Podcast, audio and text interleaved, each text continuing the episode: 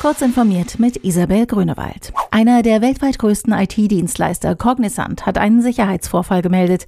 Da der Verschlüsselungstrojaner Maze die internen Systeme befallen hat, könnte es derzeit zu Problemen von Services des Dienstleisters kommen.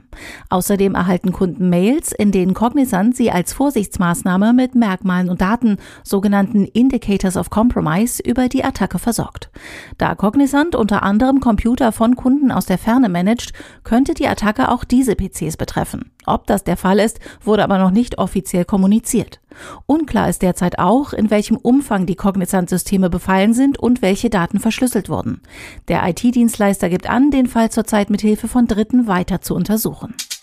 Der US-E-Autobauer Tesla bittet seine deutschen Kunden ab Mai 2020 für den unbeschränkten Internetzugang in seinen Elektroautos zur Kasse. Käufer, die ein Fahrzeug nach dem 1. Juli 2018 erworben haben, sollen dafür im Rahmen der Premium Connectivity eine monatliche Gebühr von 9,99 Euro zahlen. Das geht aus einem Supportbeitrag von Tesla hervor. Bisher war die unbeschränkte Internetnutzung in Teslas Fahrzeugen in Europa kostenfrei. Facebook will die Organisation bestimmter Proteste gegen die wegen der Corona-Pandemie verhängten Schutzmaßnahmen begrenzen. Wenn eine Demonstration von den Behörden verboten worden sei oder gegen die Vorschriften verstoße, wonach Menschen genügend Abstand voneinander einhalten müssten, dürfe diese nicht auf Facebook organisiert werden, erklärte ein Sprecher des Unternehmens. In mehreren US-Bundesstaaten war es zuletzt zu kleineren Protesten gegen die von den jeweiligen Gouverneuren verhängten Ausgangsbeschränkungen gekommen. Bei manchen Demonstrationen wurde dabei klar gegen die von der Regierung empfohlene Distanzregel verstoßen.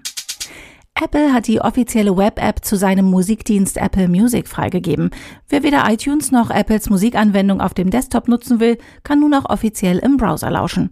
Die Anwendung bietet eine Suchfunktion in der eigenen Mediathek sowie im gesamten Apple Music Angebot, kann neue Platten fürs Offline-Hören hinzufügen, zeigt die Für dich Ansicht mit personalisierten Tracks und bietet auch Zugriff auf die eigenen Wiedergabelisten.